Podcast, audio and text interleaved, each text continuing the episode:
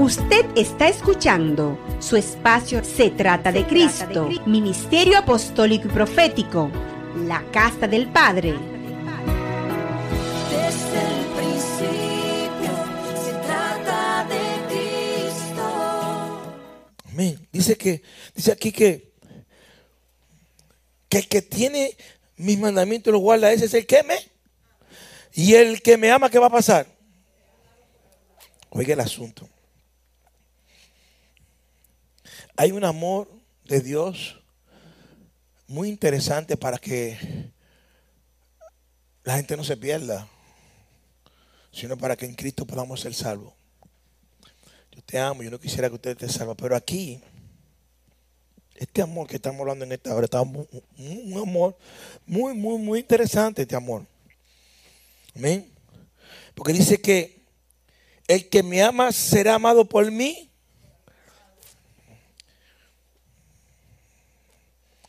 Si nosotros perseveramos en el pecado, por más que no ame el Padre, su amor no va a detener su juicio sobre nosotros. ¿Están listos para recibir lo que viene? Yo te amo, pero si no te alineas, prepárate que es lo que va. Pero dice aquí que el que guarda la palabra de Dios, mi Padre lo amará. Y esto está hablando de un amor que permanece. Será amado por mi Padre y yo le amaré. Y me... ¿A quién? Hay gente que no está viendo mucha manifestación de Dios en este tiempo porque no está guardando su palabra. Nos metemos en ayuno, nos metemos en oración, nos metemos en fuegos artificiales, cogemos el aceite, pero en lo profundo del corazón estamos guardando la palabra. Solamente lo hacemos porque queremos ver una gloria en un evento y los otros días. Porque Dios no es un Dios de un día. Dios, no es el Dios de una vigilia, ni de un retiro, ni de un ayuno. Dios es el Dios de todos los días. Wow. Dios es el Dios de los días. Él se merece que guardemos su palabra todos los días. No solamente el día que vamos a ministrar, o el día que vamos a predicar, o cuando voy a orar por el enfermo, cuando me voy a enfrentar con un demonio. No es eso. Es que nuestra vida tiene que ser un testimonio vivo de que hay un Cristo que se está formando para manifestar. Oye lo que dice él. El que me ama, mi Padre lo amará y yo lo amaré. ¿Y vendremos a quién? A él. Y la gloria de Dios en nosotros, la intención que tiene manifestarse. De por sí, hay un reclamo de la creación en el frente del altar, porque hay una gloria adentro que no le hemos manifestado afuera. ¿Y por qué será? ¿No será quizás porque no estamos guardando su palabra? Porque la creación quiere la manifestación de la gloria de Dios. Ese padre y ese hijo que prometieron venir a manifestarse en nosotros para que esa gloria sea manifestada a través. Oye, y no es que yo quisiera poder. Ustedes están entendiendo lo que estoy hablando. ¿Se entiende lo que estoy explicando? Porque a veces yo pienso como que ustedes están en Belén con los pastores. Ustedes están comprendiendo lo que Dios me está diciendo en esta hora. O sea, Señor, yo no me canso de pedirte perdón. Perdónanos, Dios. Porque, porque ¿por qué nosotros no estamos manifestando tu gloria? No estamos guardando su palabra. ¿Por qué no hay un padre un hijo que se manifiesta en nosotros? Oye, esto no está hablando de sentir una presencia, esto está hablando de algo serio. Esto está hablando de algo, de algo fuerte. Dice, dice aquí. Y será amado por mi Padre y yo le amaré me manifestaré a quién? Ah. Eso es ustedes. La promesa de que el Padre y el Hijo se van a manifestar en ustedes está conectada a que seamos fieles en guardar su palabra. ¿Se entiende lo que estoy hablando, verdad? Dice aquí, le, le dijo Judas, no el Iscariote. ¿Me están siguiendo? Señor, ¿cómo es que te va a manifestar a nosotros y no al mundo? Respondió Jesús y le dijo, el que me ama, mi palabra guardará. Y mi Padre le ¿Y vendremos a quién? Y ahí viene el tema que hablamos ahorita. ¿Y haremos qué? Dios no tenga este tiempo en visitaciones.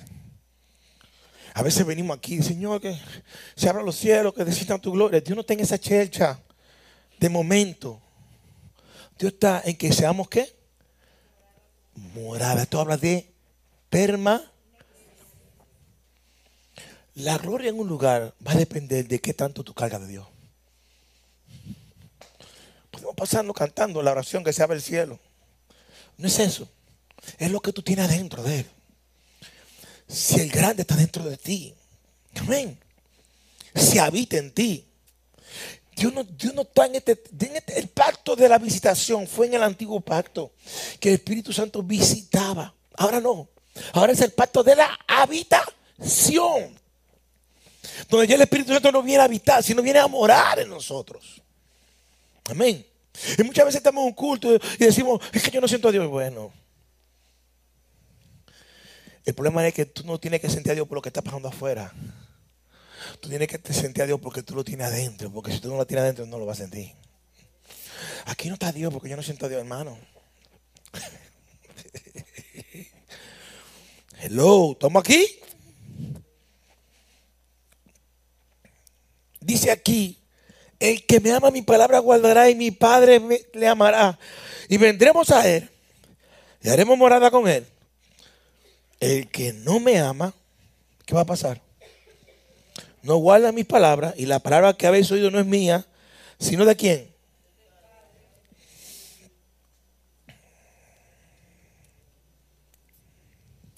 Confiar, amar y obedecer a Jesús son acciones que dependen una de la otra. Si realmente lo amamos a Él, se mostrará un genuino amor por su palabra. Si realmente amamos a Jesús, se va a mostrar una pasión y un hambre por su palabra. Si realmente amamos a Jesús, se va a mostrar un genuino amor por la palabra de Dios. Por no solamente venir a los discipulados y estudiarla, romperla y profundizar, sino también en guardarla. En guardarla. Si realmente amamos a Jesús, dejaremos de solamente ser oidores, sino nos convertiremos en hacedores. Como dice el libro de Santiago, capítulo 1, versículo 21.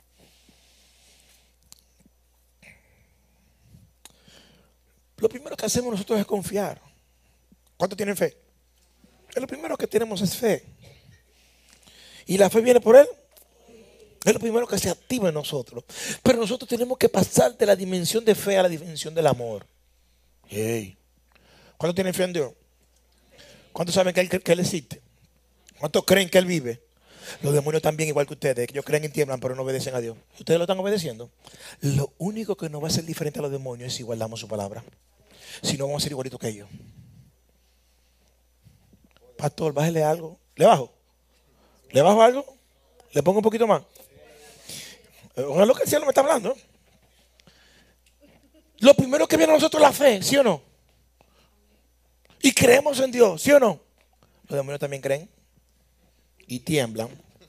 O sea que si hay alguien que se jamaquea, no me hagan hablar, Señor, ¿por qué tú me tocas en estos temas? Si hay alguien que se jamaquea y habla en lengua, ¿cuántos saben que los demonios hablan en lengua? Más que nosotros. Porque hay, lenguas humanas, angelicales, divinas y, y también de las que no son divinas, de las otras lenguas, de las oscuras.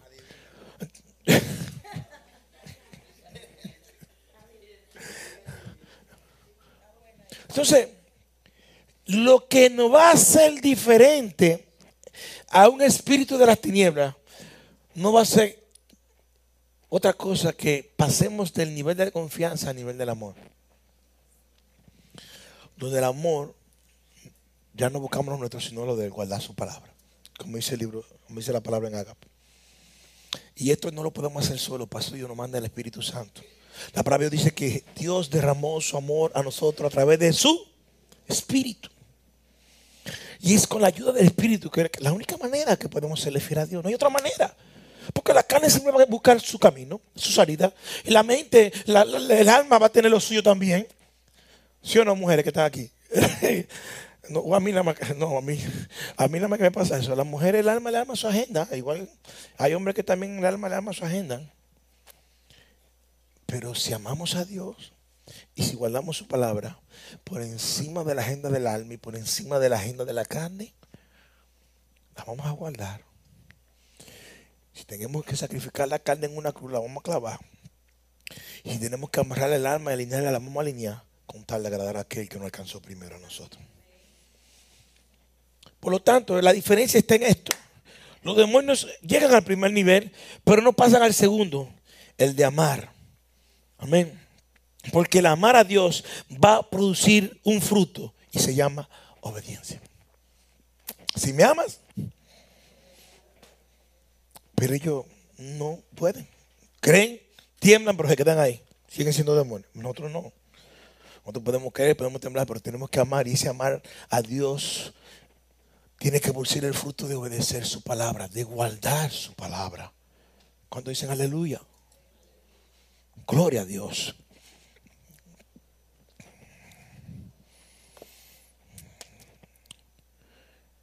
El que me ama mi palabra guardará. Si amamos a Jesús, se mostrará en un genuino amor por su palabra. Y no solo por, y no solo un amor que admira su palabra, sino un amor que obedece y guarda su palabra. Voy a cerrar. Casi mente. Vamos a leer del 25 al 26. ¿Entendió? Está ahí todo, ¿verdad? Es importante este versículo que dice que Él viene a ser morada. Arriba decía, en la casa de mi padre muchas moradas hay. Y aquí dice que Él viene a ser. Arriba hablaba de moradas en el cielo, pero aquí estamos hablando de moradas en la tierra. Amén. En el cielo, en Él. En la tierra, Él en nosotros. El anhelo y el deseo de Dios habitar en nosotros. 25. Y tenemos que entender que Jesús, aunque estaba hablando a sus discípulos, le estaba exponiendo y dando estos datos porque se, iba, a partir, o sea, tenía que morir, iba a entrar en el proceso de la pasión y todas esas cosas. Y le daba el consejo que no se turbaran, que creyeran y todas las cosas. Aquí en el capítulo 25 dice, os he dicho estas cosas estando con, todavía no me he ido, me voy, pero estando con ustedes le estoy diciendo esto. Más quién? Él, el Espíritu, a quien el Padre, en mi nombre, en mi carácter y en mi naturaleza, Él os enseñará y os recordará todo lo que yo os he. La paz os dejo. Mi paz os doy. Yo no la doy como el mundo la da. No se turbe vuestro corazón, ni tampoco tenga miedo. Ahora mismo el mundo está turbado. Ahora mismo las mujeres nada más quieren estar viendo las noticias y algunos hombres también. A mí no me gusta eso. Quieren saber qué está pasando, qué no está pasando, qué, qué va a entrar, qué quiera. Si ustedes creen que yo le voy a dar al mundo legalidad para que turbe mi corazón. No, no, no, no, no. Yo no tengo tiempo para eso. Yo nada más tengo tiempo para meditar en la palabra de Dios y pedirle a Dios que me ayude a guardarla. Tenemos un mundo que ya tiene miedo salir a la calle. Tenemos un mundo que ahora no quiere reunirse donde llegan multitudes de gente. Le digo más. Corríjame a ver si estoy equivocado. A mí, me, a mí me llegan informaciones por ese teléfono que yo nada más digo, Dios mío, pero tenemos un mundo. Pastor, usted tiene que ponerle en el baño, ¿cómo se llama? Manita limpia. Estas reuniones multitudinarias, el que tenga gripe no lo puede dejar entrar a la iglesia, pastor. Digo, el primero que tiene gripe soy yo. Es una batalla. Se me quita hoy la cola la semana que viene. Pastor, oye hermana, estamos aquí.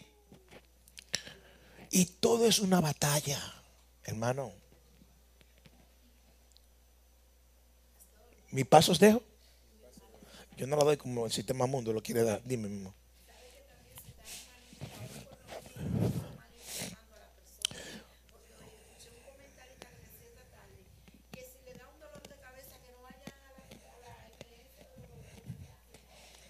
Claro. Si estornuda dos veces, no cojas porque te van a agarrar y te van a cuartelar. 40. Oye, hermano, yo lo que voy a decir. O sea, hermano, em- hermano, no lo estoy diciendo yo. Estoy, estoy diciendo lo que, lo que el mundo está haciendo. No se desenfoquen. Oye, el horno se puede calentar siete veces. ¿Cuántas veces puede calentar el horno? ¿En quién tú confías? ¿En quién tú crees? ¿En quién tú amas? ¿Mm? Oye, el que está en Cristo no le puede tener miedo a la muerte. Ese asunto de la muerte, eso tiene que, tiene que cambiar nuestra mentalidad. Yo sé que nosotros no fuimos diseñados para morir. Pero, oye, el que está en Cristo tiene que saber que esto es temporal aquí. Que lo importante es estar en Él. Porque si no estamos en Él, chiquichín, chiquichán. Si no estamos en Cristo, ahí sí tenemos que volvernos locos. Ahí sí tenemos que estar nerviosos. Ay, ay, el celular. Ay, mira, el coronavirus me va a morir. Ahí sí. Ahí sí tenemos que tener nerviosos. Pero puede venir San Coronavirus y el que no virus. Que venga el que venga. Lo que tenemos que estar claro es que tenemos que estar en Cristo. Sea que vivamos o sea que muramos. Lo importante es estar en quién. Dale un aplauso fuerte al rey, hombre. No se dejen llevar de esta ola de, de gente que quiere robarte la paz.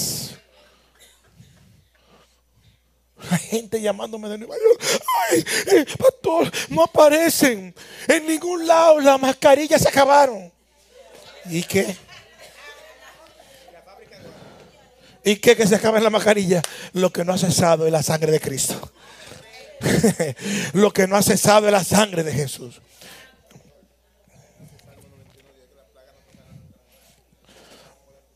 Si guardamos su palabra, ¿qué es lo que dice Salmo 91? Que la plaga qué? Hay una porción de la palabra que dice que si nosotros somos fieles y obedientes, ninguna de las plagas que se enviaron a quién? Dale un aplauso fuerte, al. La pregunta que yo te hago, ¿estás guardando la palabra de Dios? Porque esas palabras están escritas, pero son mandamientos con promesa, con condiciones. O sea, hay un, hay un, hay un condicionamiento, hay algo que viene. Si somos obedientes. Si somos obedientes, cuando tú guardas la palabra, tú te metes bajo la autoridad de qué? De la palabra. Y cuando te metes bajo la autoridad de la palabra, Raquel, vas a tener el respaldo de la Sí, porque rezamos eh, y de memoria no lo sabemos. Salmo 91, ¿verdad? ¿Cómo que dice? El que habita, morará. ¿Tú sabes lo que es habitar bajo el abrigo? Te amo, mi hija linda. Habitar bajo el abrigo de quién? Es habitar bajo su palabra. Eso significa que su palabra nos cubre porque se convierte en la autoridad. Porque nosotros nos sometemos a ella. Y cuando tú te sometes a una autoridad, ah, estás bajo autoridad y vas a recibir el respaldo de esa autoridad. Dale un aplauso fuerte al rey.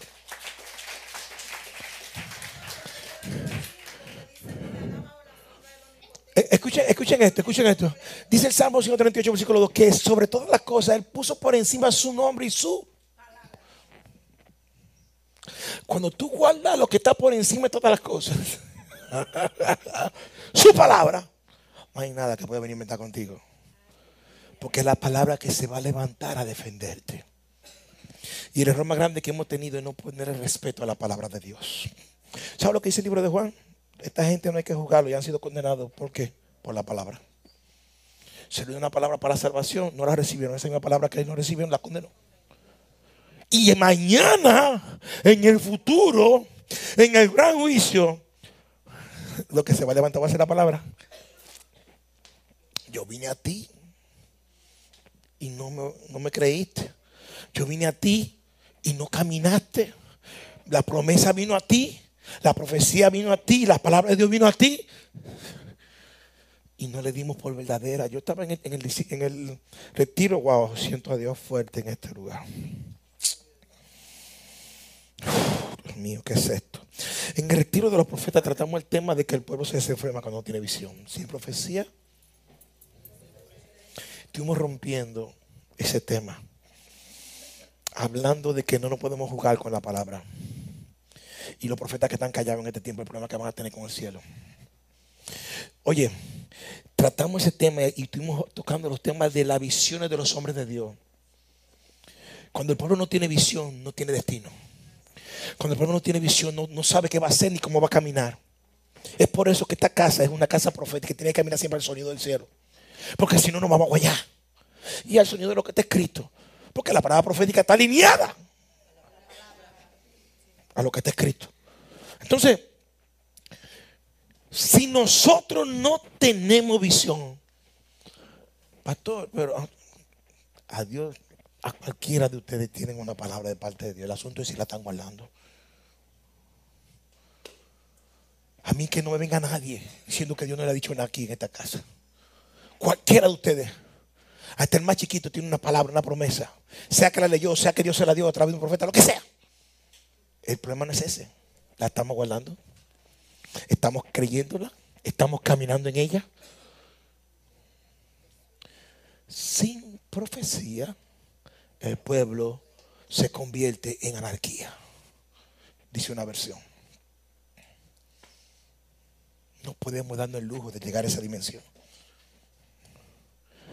Donde la palabra que hemos recibido de parte de Dios la, ten- tiremos por tierra. No la atesoremos en nuestro corazón y caminemos en ella, creyéndola y esperando el cumplimiento y alineándonos a ella, porque todo eso es un proceso. Amén. Dios te da una palabra y hay un proceso, tú sabes, tú la crees, tú la guardas, tú te alineas a ella. Porque una cosa es lo que somos y otra cosa es lo que hemos de ser. Nosotros estamos aquí, pero nosotros no somos sombra de lo que vamos a hacer. Entonces muchas veces la palabra viene a decirnos lo que vamos a hacer. No es que somos, es para dónde vamos. Por lo tanto, tenemos que alinearnos a ese sonido, e ir caminando, ir eh, quitando las cosas que tengamos que quitar y poniendo las cosas que hacen qué? Falta. Para que cuando llegue el cumplimiento, no nos agarre asando batata. ¿Se entiende esto? No quiero que se me turbe, iglesia. No quiero que se me turben por todo viento, por toda noticia. Oye, no es nada nuevo lo que está pasando. Bíblicamente eso y más. Lo que tenemos que poner la mirada en Cristo, no dejar de orar, no dejar de ayunar, no dejar de congregarnos, no dejar de buscar a Dios, no dejar de estudiar la palabra, seguir caminando, seguir creyendo y guardando su palabra. Que si Dios no encuentra haciendo algo, ¿sabe a qué? Guardando la palabra de Dios. No siendo desobediente a la visión celestial. Predicando, discipulando, haciendo lo que tenemos que hacer. Visitando a los enfermos, las viudas, lo que sea. Lo que cada quien, Dios le pone a cada quien una asignación. ¿Se está entendiendo esto, verdad? Guardemos su palabra. Dice Jesús.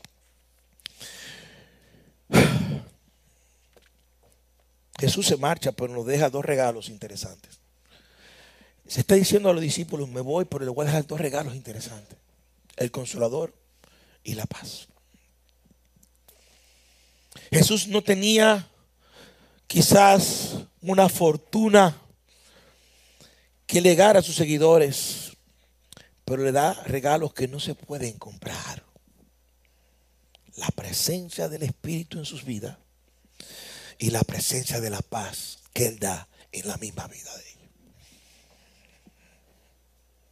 Hubo un hombre en la Biblia, en el libro de los Hechos, que cuando vio la manifestación del poder de Dios a través de los hijos de Dios, quiso hacer negocio. Dijo, ¿cuánto tú me vendes eso? Yo quiero comprar lo que tú tienes. De lo que tú tienes yo quiero. Tú no me lo vendes. Ora por mí para que yo tenga lo mismo que tú tienes. No hay dinero en esta tierra que pueda comprar la presencia del Espíritu.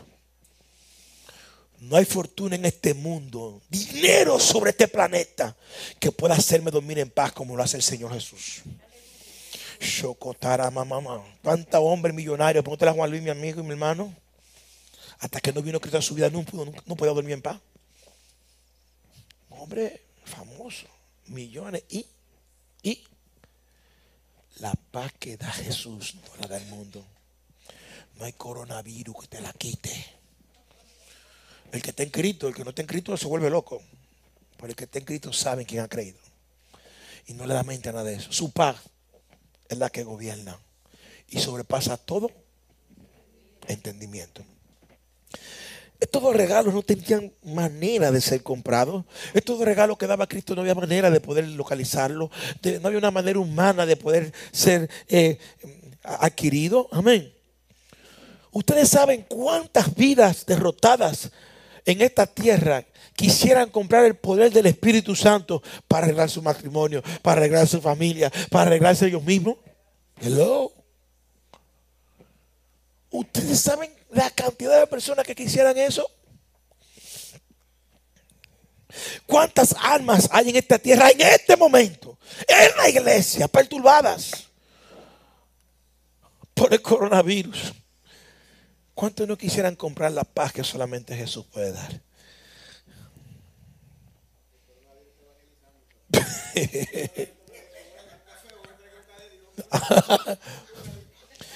Es que, es que aún, escúcheme esto, en un estudio de los discipulados, en un estudio, escuchen, en un estudio de discipulados yo puse una tarea, hay una tarea que yo pongo que tiene que ver con los, con las plagas que mandó el Señor a Egipto. Y nos dimos cuenta que cada plaga que mandaba el Señor al faraón era para confrontar una deidad que adoraban, para avergonzarla y para demostrar el señorío y la soberanía de Dios. ¿Qué deidad está gobernando tu vida que el coronavirus viene como plaga en este tiempo? Tiene que Dios, oye, Él prometió, escúcheme, escúcheme esto, escúcheme esto, Jesús fue que dijo que iba a edificar su iglesia. Y él iba a añadir cada día. Nosotros solamente somos instrumentos. A veces pensamos, no, yo me gané 500, mentira el diablo. Esas palabras tienes que sacártelas de tu boca porque solamente somos un instrumento que no hace el Espíritu. Dios es que lo hace, Él es que añade. Nosotros lo que tenemos que ser obedientes a su sonido. Toma aquí. Entonces, Dios lo va a hacer. Nosotros tenemos que ser obedientes a Él, pero Dios lo va a hacer de una manera o de otra. Él va a hacer. El número se va a cumplir. El número de los gentiles. Y cuando se cierra el número, ya ustedes saben lo que viene. Todos los hombres en esta tierra desean paz, pero muy pocos desean aquellas cosas que hacen la paz. La gente quiere paz. La gente viene aquí, pastor, yo quiero que usted ore por mí. La gente quiere la bendición de Dios, pero no, no quieren, no quieren el compromiso de lo que produce esa bendición. Linda. La gente quiere que ore porque su matrimonio se está destruyendo y quiere que, que venga la paz a su matrimonio, pero no quieren hacer lo que produce esa paz. No quieren guardar la palabra.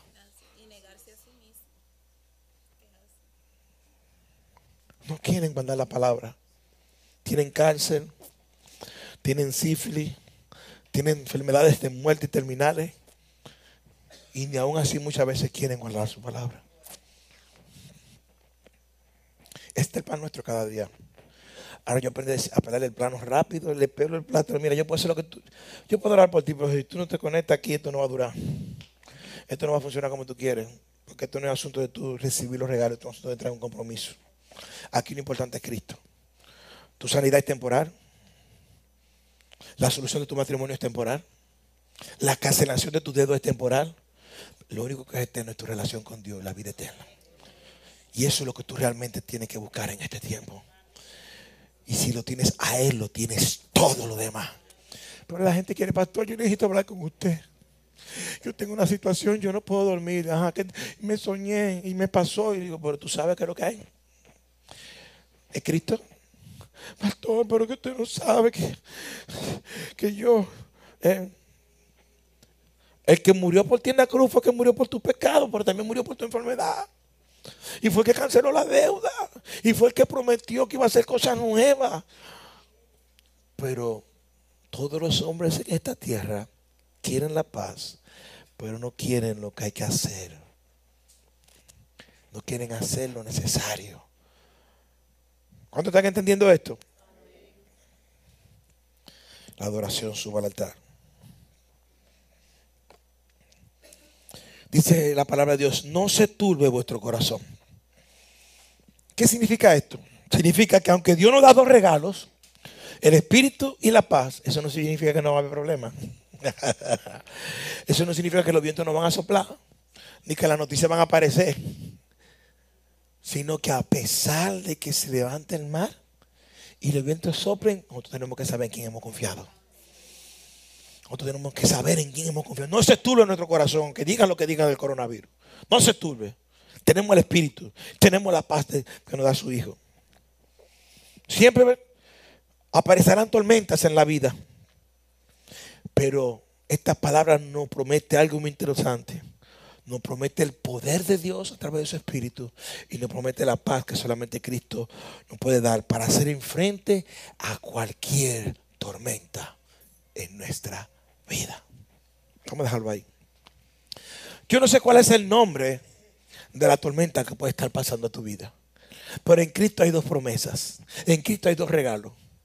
Su Santo Espíritu y su paz. Eso tiene que ser más que suficiente para enfrentar cualquier turbulencia que el mundo, que el sistema o que relaciones o cualquier cosa pueda querernos presentar.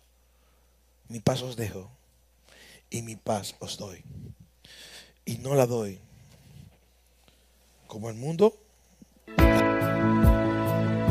Usted está escuchando su espacio Se trata de Cristo, Ministerio Apostólico y Profético, la Casa del Padre. Desde